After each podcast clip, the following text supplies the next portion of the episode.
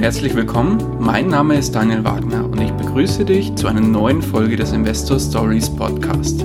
Erfahre von anderen Investoren, wie sie gestartet sind und welche Erfahrungen sie auf ihrem bisherigen Weg gemacht haben. Lass dich von ihren Geschichten, Strategien und Vorgehen inspirieren und schreibe deine persönliche Investor Story.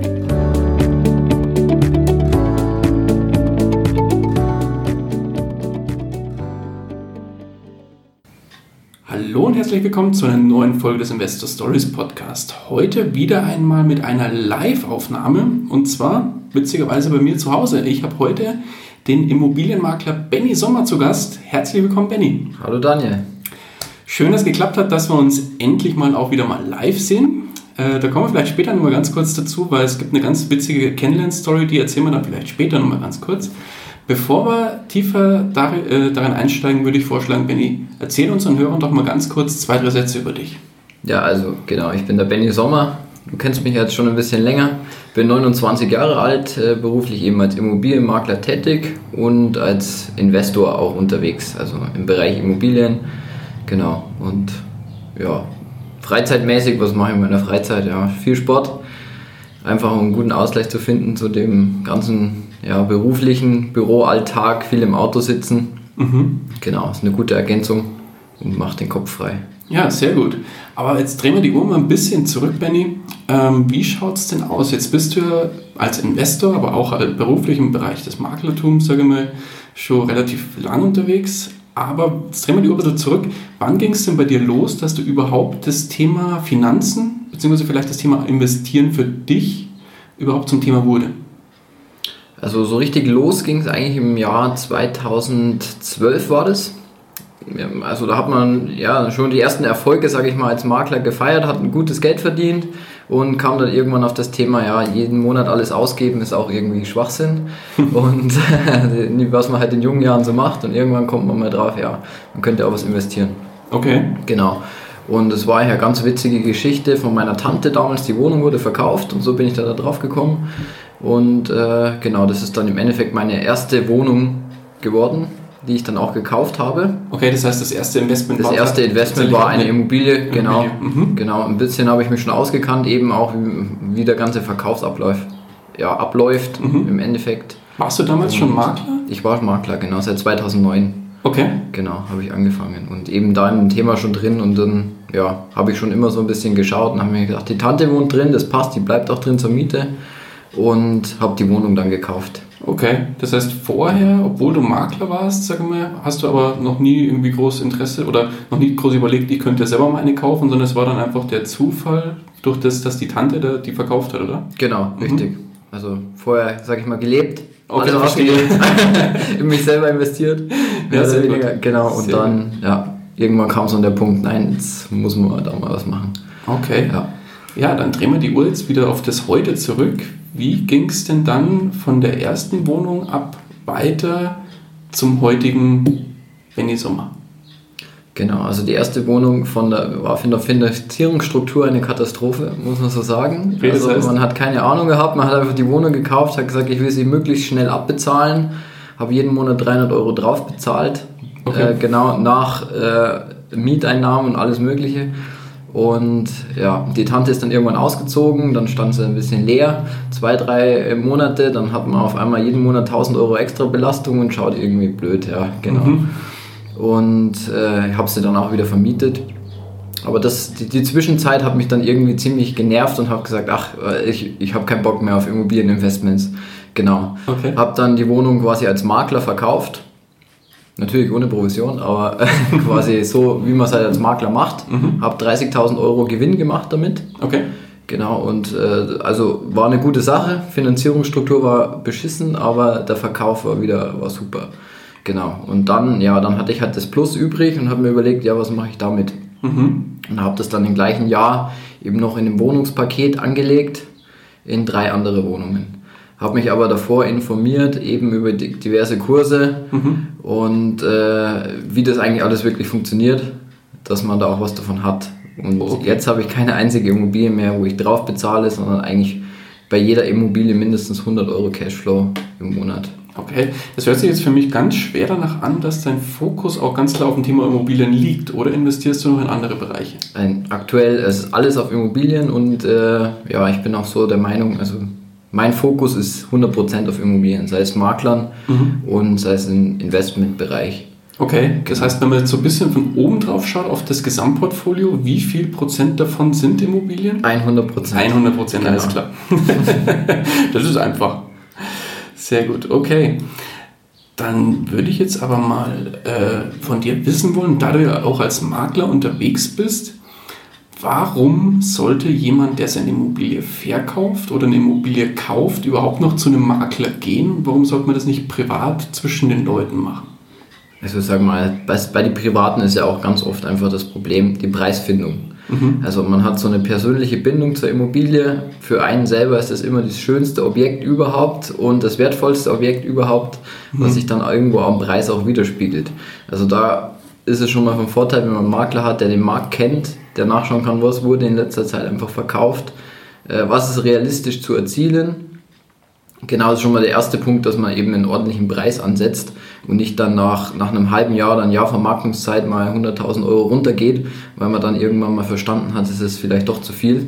Okay, also genau. das Herzblut, das hast genau. du nicht, weil bei dir ist eigentlich da so unterm Strich oder als Makler ist, hat man unterm Strich so eine ganz neutrale Sichtweise. Richtig, man hat eine neutrale Sichtweise. Im Endeffekt mhm. muss man drei, drei Personen zusammenbringen. Man muss den, den Verkäufer verstehen, mhm. man, muss, man muss den Käufer verstehen und man muss sich als Makler, sage ich mal, mit einbringen. Mhm. Und alle drei sollen am Ende glücklich sein und mhm. damit leben können. Genau. Aber der Vorteil im Endeffekt ja von dem Makler, also allein die ganze ganze Präsentation. Bei mir hat alles immer eine Struktur mit Einwertungen für, für einen marktgerechten Preis, was man zielen kann. Mhm. Und genau, dann geht es los mit äh, Profiaufnahmen von Architekturfotografen, der extra kommt. Da wird die Wohnung dann aufgeräumt. Also wir haben da auch teilweise schon Sessel rausgetragen, Couch, äh, die ganze Wohnung auf den Kopf gestellt, dass wirklich ja, dass man die von der besten Seite zeigt, sage ich mal, weil das ist einfach so der erste Eindruck in die Portale dass äh, ja einfach ähm, weitergeklickt ist schnell, sage ich mhm. mal. Das, ja, das ist also das, was man typischerweise sieht, auch obwohl es teilweise von Maklern inseriert ist, sieht man so, ja, ich sag mal, teilweise doch mal auch mal eine schmuddelige Wohnung, wo halt irgendwie noch, was weiß ich, das Katzenklo nicht aufgeräumt ja, gerade genau, offen rumsteht genau. oder irgendwas Makler ähnliches. ist eben auch nicht gleich Makler, also gibt es auch große mhm. Unterschiede. Und äh, ich habe auch schon viele Aufträge bekommen, sage ich mal, von, von ja, Eigentümern, wo vorher auch schon einen Makler hatte. Mhm. Also zuletzt das eine Doppelhaushälfte, ich hatte einen Makler ein Jahr lang in der Vermarktung. Mhm. Genau, ich habe es dann bekommen, habe meine Struktur durchgezogen mit alles, was ich mache, mit äh, super Fotos, mit Grundrissoptimierung, eine schöne Beschreibung rein, mhm. eine richtige Preisfindung und habe es nur eine Woche reserviert. Oh wow, okay. Genau. Und Eigentümer war begeistert, weil er gesagt hat, das gibt es ja nicht. Klar, ein bisschen Glück kann dabei sein, das ist genau zu der Zeit, der kam, mhm. der es einfach gut fand, mhm. wo das gepasst hat, aber ich bin überzeugt, es liegt einfach an meinem Konzept, wie ich das mache, mhm. mit einfachem professionellen Auftritt. Okay, genau. Und das heißt, du holst da tatsächlich, nimmst selber auch Geld in die Hand und, und zahlst dann einen professionellen Fotografen? Genau, definitiv. Mhm. Also es ist ja so, als Makler bist du ja erfolgsorientiert, wirst mhm. du bezahlt. Mhm. Also es gibt vorher nichts. Mhm. Es wird wirklich erst bezahlt, du kannst ja Rechnung stellen bei Vertragsabschluss, mhm. bei Kaufvertragsabschluss. Und davor gehst du wirklich mit viel Geld in Vorkasse, also mit, mit dem Fotografen, der 400 bis 500 Euro verlangt, dann äh, mit Grundrissoptimierungen, mit Beschreibungen, mit Drohnenaufnahmen, genau, mit äh, aufs Bauamt rennen, sage ich mal, irgendwelche Unterlagen einholen, weil manche Eigentümer haben einfach nicht so das Ordnersystem, sage ich mal, da fehlt da was, fehlt da was, oder das ist eine Erbengemeinschaft, mhm. dann, dann macht man sich da die Mühe und sage ich mal, geht aufs Amt, holt da Unterlagen ein. Die verlangen natürlich auch Geld dafür. Genau. Und deswegen sage ich mal, verstehe ich manche Kollegen nicht oder auch Privatverkäufer, dass sie sich die Mühe machen mhm. und für einen unrealistischen Preis. Weil ich einfach sage, wenn es zu teuer ist und ich kann es nicht verkaufen, warum soll ich es denn überhaupt machen? Mhm. Bringt nichts, gell? Das bringt nur ja, was Zeit, was man nie wieder mehr bringt und eben Geld, was verschwendet wird. Mhm, ganz klar. Ja. Ganz klar. Genau. Ähm, kommen wir mal zu dem Thema Auswahl der Investments, in dem Fall bei dir ganz klar Immobilien. Mhm. Bevor wir in deine persönliche Auswahl gehen, vielleicht auch nochmal kurz die Maklerbrille einmal aufsetzen bei dir. Gibt es denn Objekte, wo du sagst, äh, nein, die will ich als Makler nicht vermakeln? Gibt es durchaus. Ähm, mhm. Ich sage mal, im Endeffekt Zum Beispiel so welche Objekte eben von Eigentümern, die von ihrem Preis nicht abweichen. Okay. Wo ich sage zum Beispiel, nein, das Haus ist 600, 680.000, kann ich vertreten, so können wir reingehen. Und sie sagen irgendwann, nein, ich will 850. Und sage ich, ja, dann tut es mir leid, dann bin ich nicht der Richtige für sie. Ist einfach so. Okay. Genau. Und dann entweder gehen sie zum anderen, der probiert es dann, schafft es nicht, dann ruft sie mich vielleicht wieder an und sagt, ja, sie hatten doch recht, hatte ich auch schon. Genau. Und, oder, oder es findet sich irgendeiner, der es kauft. Ist sehr unwahrscheinlich, aber meistens ist es so. Und das ist der Grund, ja. Und ich sage mal, Objekte, ja, mit Erbpacht ist immer schwierig. Sowas, genau. Da muss man halt auch eine gute Preisfindung machen. Und äh, die sind halt meistens auch zu teuer eingeschätzt, einfach von den Eigentümern. Okay. Genau. Und so generell muss es mich halt ansprechen. Also es muss schon irgendwo zur Marke passen. Ich mache viel äh, exklusive Sachen und es sollte sich da schon irgendwie widerspiegeln. Genau, dass man jetzt nicht alles nimmt und überall, sondern einfach, dass man da so einen so einen, ja, gewissen Wiedererkennungswert hat, dass man einfach hochwertige Immobilien anbietet, die gut in Schuss sind. Okay. Das heißt, nicht um jeden Preis jede Immobilie einfach irgendwo über den Tisch bringen, sondern halt schon auch schauen, dass das im Zweifel auch für den, der es kauft, was Sinnvolles, mal. ist. Genau. So verstehe ich das Richtig, jetzt. ja. Okay. Machen viele Makler gerade am Anfang, die Jüngeren, die frisch einsteigen, weil eben ja die Auftragslage, sage ich mal, schwierig ist und äh, jeder will irgendwie einen Auftrag haben. Aber so aus meiner Erfahrung her, ja, es ist einfach dann schwierig, erstens zu verkaufen und äh, dann auch eben den Preis. Das machen auch viele einfach für einen viel zu hohen Preis, wo sie es dann nicht losbringen und dann, genau, sage ich, macht das keinen Sinn. Okay, ja, Genau. sehr gut. So, und jetzt Maklerbrille runter. Okay. Wie schaut's aus halt bei dir als Privatinvestor? Ich gehe mal von aus, du bist als Privatinvestor unterwegs und nicht im Rahmen zum Beispiel von einer Firma, von einer GWR oder was, wo du die Immobilien kaufst oder wie ist es dann bei dir? Genau, genau. Also aktuell als Privatinvestor noch unterwegs. Okay. und mache ja, Fix und Flip fange ich jetzt so langsam an und Okay. aktuell ist sehr stark, also bei and Hold Geschichte, also kaufen und halten einfach für zehn Jahre, Okay. genauso Immobilienstrategie 10.3, sage ich mal im Endeffekt. Ich, weiß, ich erkläre es kurz dazu. Gerne, ja, gerne. Mhm. Äh, also die Standardvermietung im Endeffekt für 10 Jahre und 10.3 spiegelt sich halt einfach so wieder in dem Punkt, dass man sagt, man lässt es, die Immobilie drei Jahre liegen. Man hat ja da die 15%-Grenze aus steuerlichen Gründen, dass man dann eben in den ersten drei Jahren nicht mehr wie 15% äh, vom Immobilienwert investieren soll. Genau, und das, äh, das einfach machen und liegen lassen die ersten drei Jahre und dann so im vierten, fünften Jahr die Immobilie aufwerten, dass man da einfach einen höheren Cashflow dann hat und sage ich mal nach zehn Jahren einfach eine deutliche Wertsteigerung. Genau, und sagen wir mal die Investmentschere, dass man da, sage ich mal, einen guten Gewinn hat nach zehn Jahren und dass man sich überlegt, verkaufe ich es jetzt oder behalte ich es einfach? Okay. Oder wie, wie mache ich es weiter? Genau. Gut, das war jetzt die Strategie und jetzt, jetzt gehen wir ein bisschen tiefer rein in die Auswahl von Objekten. Mhm. Wie gehst du da vor? Nimm uns mal ein bisschen an die Hand, wenn du jetzt sagst, so, irgendwie, erstmal, wo, wo kriegst du vielleicht Angebote her oder wo findest du Immobilien, die für dich, sagen wir, den, den zweiten Blick wert sind? Also es, mittlerweile ist es eigentlich ziemlich, habe ich einen ziemlich guten Dealflow, sage ich mal. Also ich kriege eigentlich immer Anrufe, viele Anrufe, entweder von Maklern aus der Gegend, wo ich investiere. Die da wäre? Äh, in Thüringen bin ich kom also komplett in Thüringen unterwegs im Bayern-Holt-Segment. Genau, es ist da in die Gegend äh, direkt hinter Coburg, äh, Ilmenau, genau Gera bin ich jetzt gerade aktuell dran Mhm. Okay. äh, zwei Wohnungen zu kaufen. Genau, und da habe ich ein ziemlich gutes Netzwerk aufgebaut, auch in den Wohnungen, sage ich mal, oder die WEGs, in denen ich mich eingekauft habe, mehr oder weniger. Ich bin auch Verwaltungsbeirat in, in einer und die Verwalter und Hausmeister sind eigentlich gebrieft drauf, sobald irgendwie was frei wird oder irgendwer verkaufen möchte, geben die sofort meine Nummer weiter und rufen die mich an. Ah, sehr gut. Sprich, ich habe den Off-Market-Kontakt Mhm. und kann quasi direkt an die Leute rangehen, kann sagen, ich bezahle das und das, sie brauchen sich um nichts kümmern, in zwei Wochen ist die Sache erledigt Mhm. und hat eigentlich oft schon gut funktioniert und hat mal gute Geschäfte gemacht. Okay. Mit, mit wirklich 20, 30 Prozent unter Marktwert. So, jetzt könnte Ja. man ja meinen, als Immobilienmakler kriegt man, sage ich mal, zehn Wohnungen angeboten und von zehn Wohnungen sind zwei oder drei dabei vielleicht, die du selber kaufen würdest. Wie ist es da bei dir? Also generell, wenn, wenn Interesse besteht, dass ich es kaufen möchte, dann muss man es sofort anmelden. Also muss sofort, muss sofort den Käufer sagen, äh, dem Verkäufer sagen, ja, ich habe auch Interesse dran. Äh, wie sieht's aus? Also gab es auch schon Bin ich mir auch schon einig geworden mit ein paar, dass man einfach sagt, das passt. Mhm. Und ja, ich prüfe natürlich, was glaube ich auch ein Vorteil bei mir ist, äh, weil ich eben selber investiere, dass ich wirklich fast jede Immobilie prüfe, ob ich sie selber kaufe. Bevor, also mit den ganzen Daten, ich gehe wirklich alles durch, ich mhm. weiß, was ist Hausgeld, was ist irgendwie in nächster Zeit geplant durch die ganzen Protokolle, äh, was kann ich nicht umlegen, die ganzen Kosten. Mhm. Wird auch alles in meine Exposés aufgeführt, was viele Makler auch nicht machen. Und gerade wenn ich eine Kapitalanlage anbiete, ist das halt einfach wichtig, weil Investor, ich merke es selber, wenn ich mir so ein Exposé anschaue und sehe die Angaben dann nicht, dann klicke ich weiter, weil ich gar keine Lust habe, mehr irgendwie jetzt danach zu fragen und was nicht alles. Also es mhm. ist wirklich sehr interessant. Okay. Ja. So, und jetzt, jetzt, okay, jetzt hast du die, die, sagen wir, eine oder zwei Immobilien auf dem Tisch, wo auf den zweiten Blick ganz, oder auf den ersten Blick ganz interessant ausschauen, auch von den Zahlen her. Mhm. Ähm, wie geht's weiter? Worauf schaust du als nächstes? Also vermutlich erstmal auf die Zahlen, ob unter, genau. unterm Strich die Zahlen stimmen. Das heißt, habe ich aus dem, aus dem Anfang verstanden, ähm, für dich ist positiver Cashflow wichtig. Das genau, ist ein richtig, Aspekt. Ja. Was, was gehört noch dazu bei einer Wohnung oder beim Objekt, das du kaufen willst?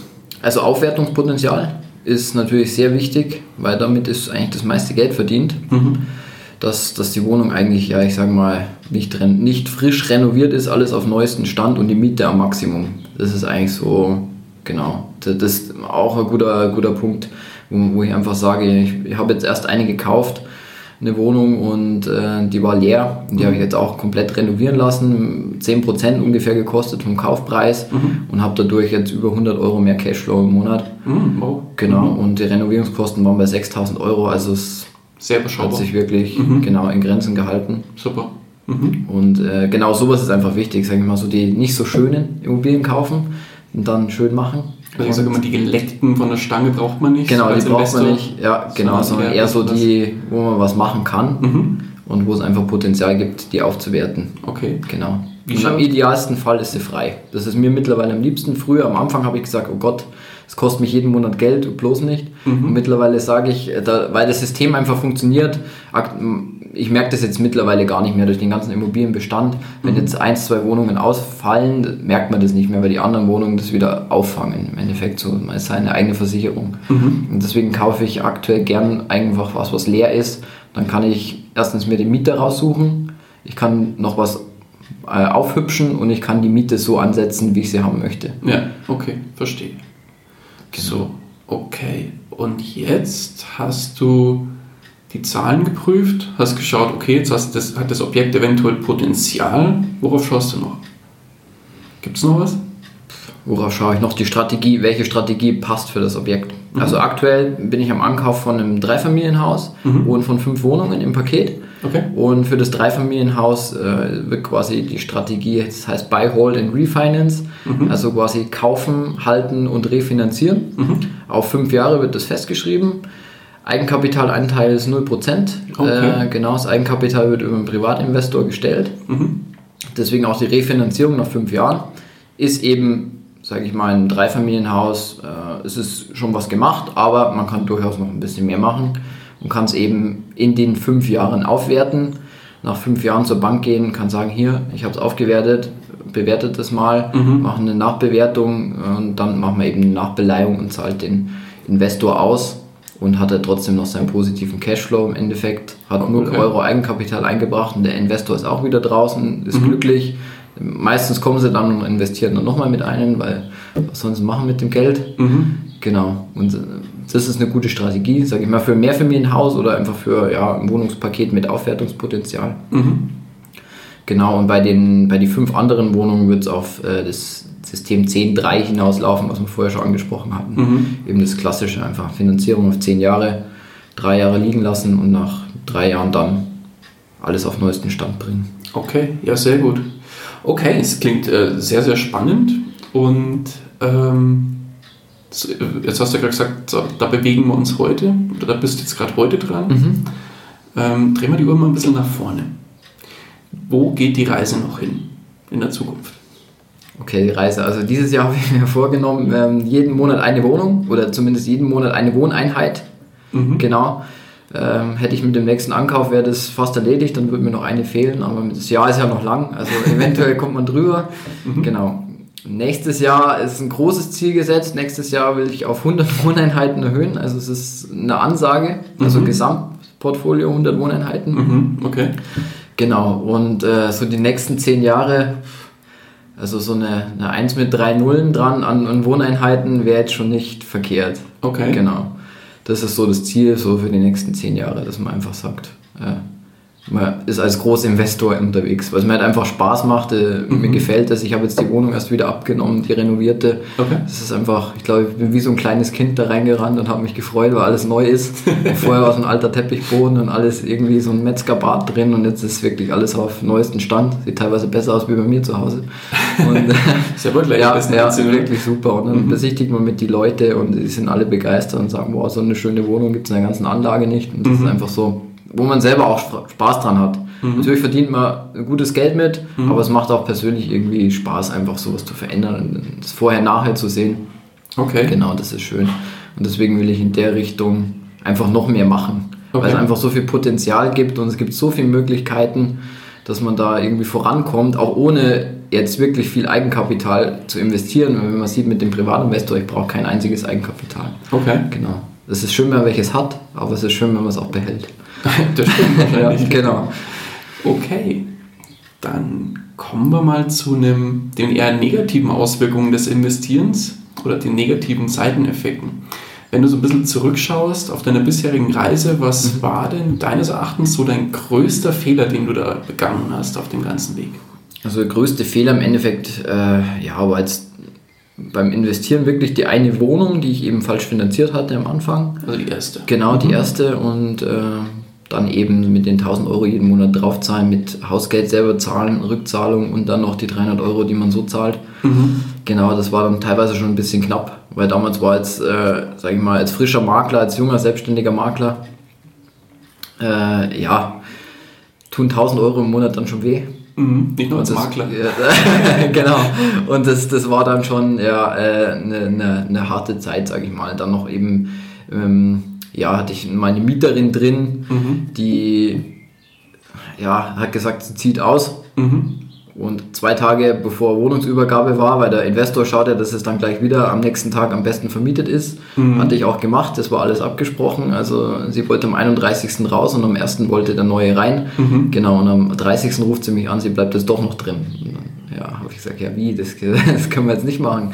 Ja, der andere hat seine Wohnung gekündigt. Der hat natürlich auch zum Stichtag gekündigt, also der musste am 1. raus. Ja, genau, das Ende vom Lied, es ging dann ewig mit Anwalt hin und her und irgendwann nach zwei Wochen hat sie es eingesehen. Mhm. Der andere gute Mann ist mit seiner Familie ins Hotel gezogen und die Sachen wurden in der Lagerhalle untergestellt Okay. und war ziemlich, ja, ziemlich tricky alles. Aber es ist alles gut ausgegangen. Also es hätte passieren können, dass der mich eben auch verklagt auf Schadensersatz, ja, weil Hotelrechnung, alles Mögliche. Äh, hat er dann nicht, Gott sei Dank. Also die andere ist nach zwei Wochen ausgezogen. Er hat ihr noch geholfen beim Auszug, also da war der relativ Okay. gut dabei und ist dann nach zwei Wochen eingezogen, eben mit seinem ganzen Zeug. Ich habe ihn dann äh, quasi den eineinhalb Monate mietfrei wohnen lassen, so als Entschädigung. okay. Und, Geben und nehmen, sagt Genau, geben und nehmen und das hat dann, hat dann auch gepasst. Aber so, das war vom, vom, vom Kopf her, glaube ich, so die schlimmste Zeit, Okay. was ich hatte als Investor, genau. Okay. Und ja, seitdem, toi toi toi, läuft eigentlich alles gut. Läuft alles gut. Ja, genau. So, und jetzt schauen wir mal auf das, was am besten gelaufen ist. Was waren denn deine größten Erfolge oder dein größter Erfolg, der bisher so auf dem Tisch lag? Ja, also größter Erfolg, das war ein, ein Eisfeld, Mhm. ist das. Da habe ich aktuell in so einem ja, Mehrfamilienhaus sieben Wohnungen. Mhm. Und das war damals ein bisschen spekulativ, also vor zwei Jahren hieß es, ja, es könnte passieren, im Osten ist es ja immer ein bisschen schwieriger, es könnte passieren, dass da eine große Halle hingebaut wird, so eine Papierfabrik Mhm. und ähm, genau, dass ein anderer Rasierklingenhersteller auch noch erweitert und dann würden dann die Preise hochschießen. Okay. Das ist dieses Jahr passiert und die Preise sind extrem hochgeschossen. Also ich habe damals für 950 Euro eingekauft, einen Quadratmeter und wir sind aktuell bei 1,6 ein Quadratmeter. Oh ja, okay. Also genau, ist eine gute Wertsteigerung und die, also das war so der größte Erfolg, sage ich mal. Wenn du das jetzt auf, den, auf das Gesamte siehst, auf die sieben Wohnungen, die ich da habe, kaufe ich gerade auch noch drei. Mhm. Äh, übrigens auch für 950 Euro. das ist das Gute an Off-Market-Deals. Mhm. Ja, genau. Und äh, das ist eigentlich das beste Geschäft gewesen Okay. jetzt. Ja. Und was, jetzt, jetzt bist du ja auch Makler, jetzt interessiert mich natürlich auch, was war denn der größte Maklererfolg? Der größte Maklererfolg, das war letztes Jahr. Da habe ich in zwei Wochen äh, fünf Immobilien verkauft. Okay. Genau, und war äh, damals bei, mein, bei, meinem, äh, bei Remax war ich da und äh, war auf Platz 7 von Deutschland von knapp 800 Maklern. Wow, okay. Ja, genau. Und Platz 1 unter 30, also der jüngste, erfolgreichste, mehr oder weniger. Da gab es so eine Sonderwertung oder unter 35 war es sogar. Und da war ich auf Platz 1 und das hat mich dann natürlich schon gefreut.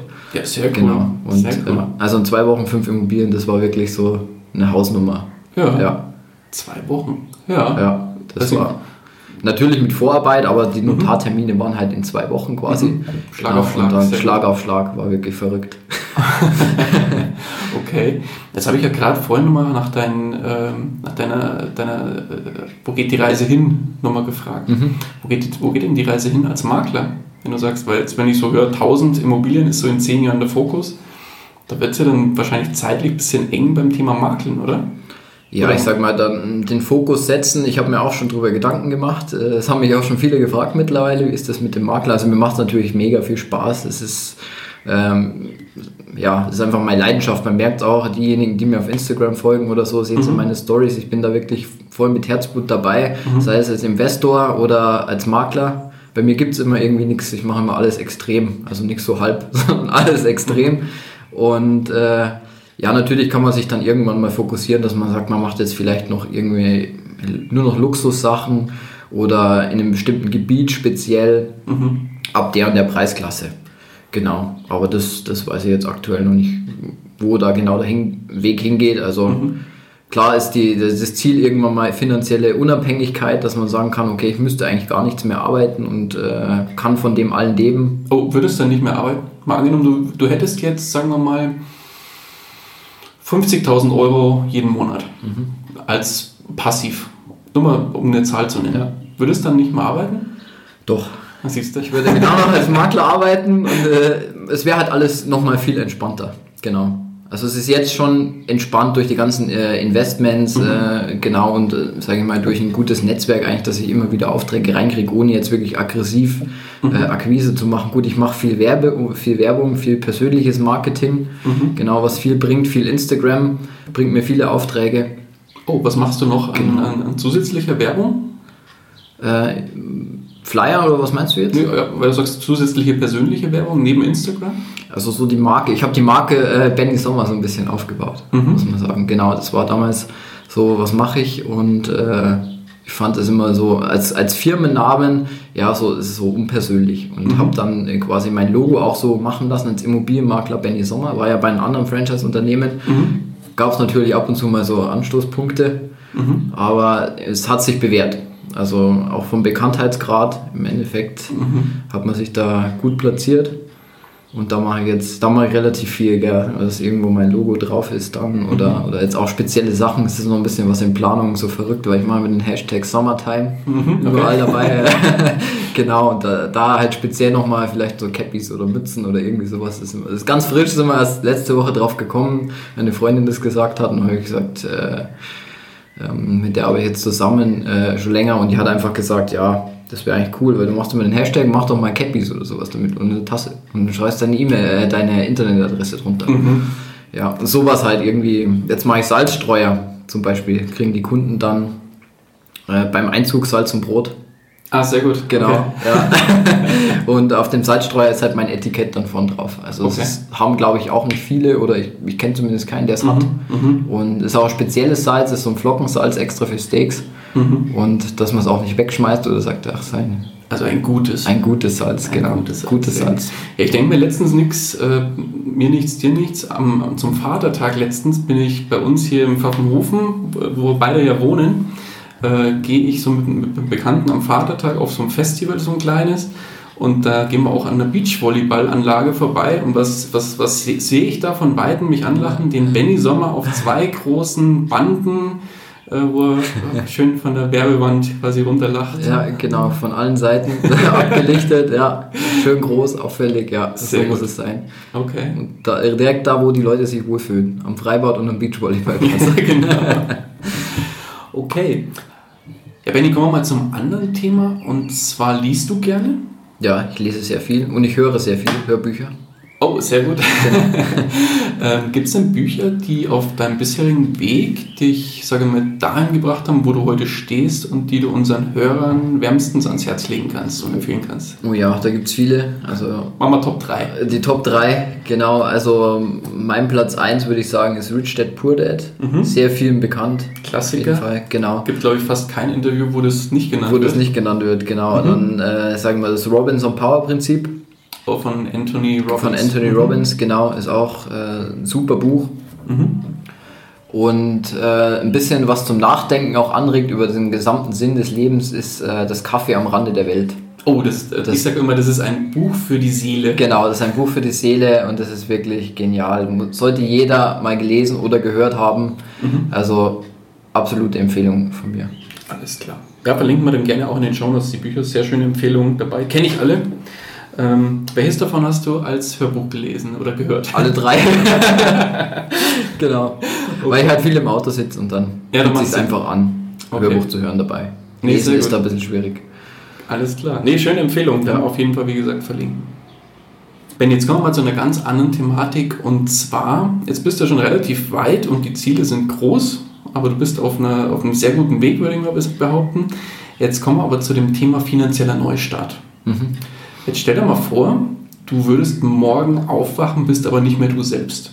Du wachst quasi in einem fremden Körper auf und diejenige Person, hat- die hat folgende Randbedingungen. Die ist angestellt, also nicht wie du selbstständig als Makler, sondern ist, ist klassisch im Hamsterrad angestellt, verdient 1500 Euro netto und hat auf dem Tagesgeldkonto 10.000 Euro als Puffer.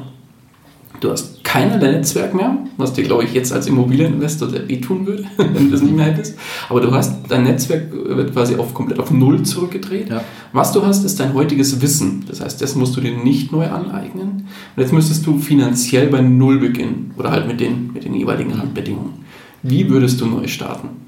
Also ich sag mal, so unrealistisch ist das gar nicht, weil genauso habe ich ungefähr angefangen. Oh, Also okay. ja, als Angestellter mit 1500 Euro monatlich, Mhm. aber keine 10.000 Euro auf dem Tagesgeldkonto. Nein, ich hatte gar nichts mit, vor meiner ersten Wohnung. Okay. Und äh, habe mir dann gedacht, ich finanziere das einfach alles. Hat nicht funktioniert. Mhm.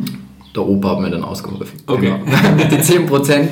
Genau. Und äh, so würde ich eigentlich auch wieder anfangen. Genau. Also mit, mit der Wohnung kaufen. Einfach. Mhm. Dieses Mal mit der richtigen Finanzierungsstruktur. Klar, der Gewinn hat mich, hat mich auch gepusht, muss man sagen, dass ich einmal nach zwei Jahren äh, das Gewinnbringen verkauft habe. Man muss natürlich die Steuer noch abziehen, dann bleibt nicht mehr viel übrig, aber äh, es hat schon was gebracht. An Erfahrung vor allem und auch ein bisschen an, an Puffer vom Geld her, dass man das wieder refinanzieren, äh, reinvestieren kann. Mhm. Genau. Also ich würde nochmal genauso anfangen. Ich würde schauen ins Internet, Mhm. Äh, ja, was ist da so drin, würde alle Makler anschreiben, ey, ich will investieren, ich will privat investieren, äh, gibt es da Angebote? Genau, ich weiß ja jetzt so die Gegenden, wo man, sage ich mal, mit 5000 Euro auch schon weit kommt. Mhm. Weil so einfach ist es ja auch jetzt im Privatinvestor zum Beispiel zu arbeiten nicht, weil die wollen ja auch ein gewisses Portfolio erstmal sehen. Klar. Wenn man jetzt gar keine Wohnungen hat und sagt, ich will da einen Kredit von dir, dann sagt er, dann zeigen wir erstmal Referenzen. Mhm. Also das, das habe ich jetzt, hatte ich damals nicht und das, meine Referenz war eben beim Opa, das, das, hat, das hat funktioniert. Mhm. Der hat da Vertrauen gesehen, hat auch zwei Jahre später dann das Geld wieder komplett zurück gehabt und war dann auch stolz drauf, dass das alles so funktioniert hat. Okay. Genau. Sehr gut. Pass auf, jetzt kommen wir nochmal ganz kurz auf den Anfang zurück, bevor wir zum Schluss kommen. Ja, ich habe ja noch einleitend versprochen, dass wir nochmal ganz kurz was zu unserer Kennenlerngeschichte nochmal ganz kurz erzählen. Genau, ja. Ähm, und zwar ging es ja so los, wir haben uns ja auf Facebook gefunden Mhm. und äh, so beide gemerkt, ja, gleiche Interessen, gleiche, auch so im, im, im Investmentbereich beide unterwegs.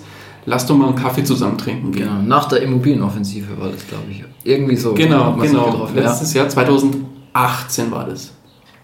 Und da hatten wir dann gesagt über Facebook, ja, wir gehen mal einen Kaffee trinken. Wir wohnen beide im Pfaffenhofen, nicht so weit auseinander, zwei Kilometer auseinander, lässt sich doch mal vereinbaren. Haben wir tatsächlich nicht hingekriegt, ich glaube ein halbes, dreiviertel Jahr lang nicht Ja, hingekriegt. das stimmt. Und dann haben wir uns zusammengeschrieben bezüglich dem Immopreneur-Kongress in Darmstadt. Der ist ja so ein, zweit, ne, ein dreitägiger Kongress sogar, über das komplette Wochenende.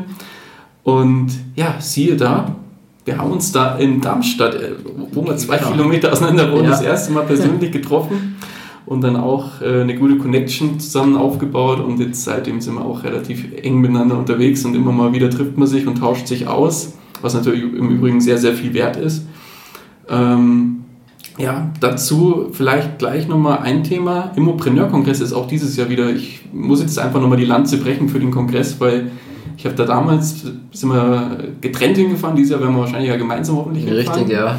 Und ähm, ich habe da so viel mitgenommen an, an Input und weiß gar nicht, ich bin mit einem, ich sag mal, mit einem normalen, neutralen Gesicht hingefahren und mit einem Lächeln am Sonntag heimgefahren, weil ich so viele Ideen hatte und so viel ja. tollen, tollen Input mitgekriegt habe bei den Workshops, bei den ja, Vorträgen und so weiter. Also von daher nochmal ein kleiner Aufruf auch an unsere ganzen Hörer wenn ihr da wirklich ein bisschen interessiert seid oder mal starten wollt im Bereich Immobilien oder auch vielleicht schon fortgeschrittener Investor seid und dort noch nie wart, äh, schaut unbedingt vorbei. Ihr könnt netzwerken ohne Ende.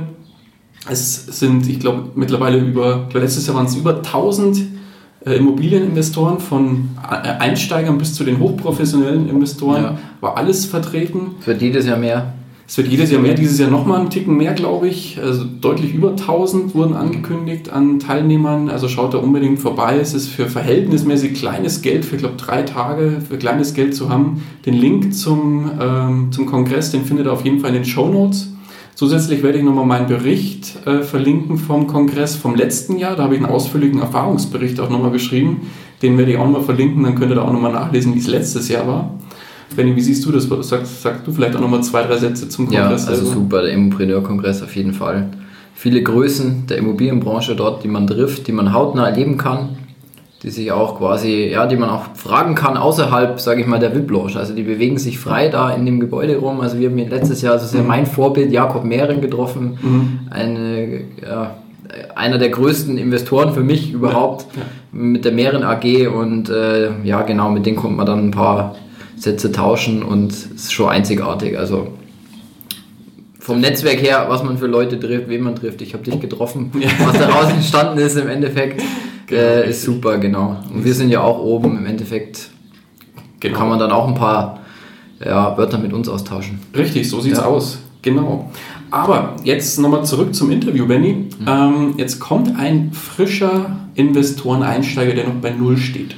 Sagt, hm, lieber Benny, ich würde jetzt gerne mit dem Investieren in Immobilien beginnen. Gib mir doch mal einen kurzen, knackigen Rat oder auch zwei mit auf dem Weg. Wie soll ich starten? Was würdest du ihm mit, ihm mit auf den Weg geben? Also im ersten Mal sollte man sich mit einem gewissen Gebiet beschäftigen. Was möchte ich haben? Will ich einen positiven Cashflow haben oder will ich eine gute Wertsteigerung haben über die nächsten Jahre? Und äh, das soll am besten einen positiven Cashflow am Anfang, meiner Ansicht nach. Also mhm. das muss jeder mal selber wissen. Genau, und dann eben ein Gebiet raussuchen, was einem gefällt. Also manche sagen immer, viele sagen, sie wollen in der Nähe investieren. Ich sage, mir ist es eigentlich egal, weil wenn die Struktur passt mit Hausverwaltung, äh, Hausmeister, fahre ich einmal im Jahr hin mhm. und äh, das reicht dann zur, zur Eigentümerversammlung. Okay. Genau. Und ähm, dann, wenn man das Gebiet gefunden hat, dann halt im Endeffekt einfach, wie ich auch gemacht habe, so ein kleines Netzwerk aufbauen mit Maklern, alle möglichen anschreiben, Hausverwaltungen anschreiben, Flyer verteilen, Suche Haus von Privat. Mhm. Zum Beispiel Telefonnummer drauf in die Briefkästen einschmeißen oder eine Zeitungsannonce schalten, dass man eben da im, noch nicht mal als Investor so auftritt, sondern dass man einfach sagt, ich suche ein Haus mhm. von Privat oder suche eine Wohnung von Privat Genau, und dann so starten. Und natürlich vorher ab alles schon mal mit der Bank klären, was kann man denn überhaupt finanzieren. Mhm. Das ist wichtig, wie viel, wie viel würde man bekommen, mhm. wie viel Eigenkapital braucht man noch oder reicht es schon aus. Und dann am besten mit einer Finanzierungsbestätigung schon beim ersten Termin dann, sage ich mal, aufschlagen. Ist immer gut. Mhm. Ich weiß selber als Makler, ich finde es top. Ich kann's auch, also ich reserviere auch nichts ohne Finanzierungsbestätigung. Okay. Genau, dass man da einfach auf Nummer sicher geht, weil danach klappt die nicht äh, die, die, die, Finanzierung nicht und haben man zwei, drei Interessenten abgesagt, ist dann ärgerlich. Ja, genau. Okay, und das machen auch viele Makler eigentlich so, dass sie ohne Finanzierungsbestätigung nicht mehr reservieren. Okay. Und deswegen, sobald man die dabei hat, ähm, kann man dann direkt sagen, es passt. Klar, am Anfang muss man immer noch ein bisschen überlegen und sich alles durchrechnen. Ja, aber umso erfahrener man wird, ich war neulich auch, habe ich mich mit einem getroffen, Privatverkäufer, und dann haben wir direkt vor Ort gesagt, passt, machen wir alles so. Mhm. Ja, und ja, so geht es halt auch. Okay. Am Anfang, genau, wie gesagt, Finanzierungsbestätigung mitbringen, alles vorab klären. So eine, ein bisschen Struktur reinbringen, wie man immer das macht, immer gleich. Und dann passt es. Okay. Ja, dann hat man irgendwann 1000 Wohneinheiten. irgendwann. ja. Genau. Sehr gut. Okay. Dann kommen wir langsam auch zum Ende. Wenn einer unserer Hörer oder Hörerinnen dich erreichen will, wie kann man dich am besten erreichen? Also auf Instagram würde ich jetzt sagen. Auf Facebook bin ich auch, also mhm. ähm, aber eher auf Instagram sehr aktiv mhm. und auch mit den Stories und so, dann kann man wirklich sehen, was treibe ich so den ganzen Tag. Sei es privat, sei mhm. es vom Makler her, sei es als Investor, genau, oder beim Sport. sehr gut. genau. Okay. Also man kann eigentlich alles verfolgen und äh, mir dann einfach eine persönliche Nachricht schreiben. Mhm. Man kann auf die Homepage gehen, kann mir eine E-Mail schreiben. Also das sind ja, alle Möglichkeiten, die es gibt. Alles klar. Wer sich dafür interessiert mit Investor und Maklern, mhm. einfach auf Instagram. Mir auch gerne was schreiben. Also ich antworte dann auch. Manchmal dauert es ein bisschen, weil relativ viele Anfragen reinkommen, aber mhm. ich beantworte auf jeden Fall jede Nachricht. Alles klar. Verlinken wir dann alles in den Show Notes. Mhm. Dann Benny, dann sind wir auch schon am Ende angelangt. Dann danke ich dir ganz herzlich für deine Zeit und wirklich den tollen Input, den du hier gelassen hast. Und toi, toi, toi für die 1000 Wohneinheiten. Ja, danke auch, Daniel. Die letzten Worte, die gehören dir. Ja, finde ich super, dein Podcast. was, was da in den letzten Jahren daraus geworden ist. Also ich weiß noch, wo wir uns getroffen haben. Und wie wir beide mehr oder weniger so am Anfang standen und was in einem Jahr passieren kann. Also verrückt. Und wenn ich dann so auf die nächsten zehn Jahre schaue, wird sehr interessant und spannend. Auf ja, jeden Fall. Dann machen wir auch so ein Vorher-Nachher. In zehn Jahren. Alles klar. Ich danke dir, Benny. Mach's gut. Bis dann. Ciao. Ciao. Das war's auch schon wieder mit dieser Podcast-Folge. Ich danke dir ganz herzlich fürs Zuhören. Hat dir der Investor Stories Podcast gefallen, freue ich mich über eine Rezension bei iTunes. Damit hilfst du mir, diesen Podcast für noch mehr Zuhörer sichtbar zu machen freue mich, wenn du auch beim nächsten Mal wieder mit dabei bist. In dem Sinne, habe die Ehre, dein Daniel.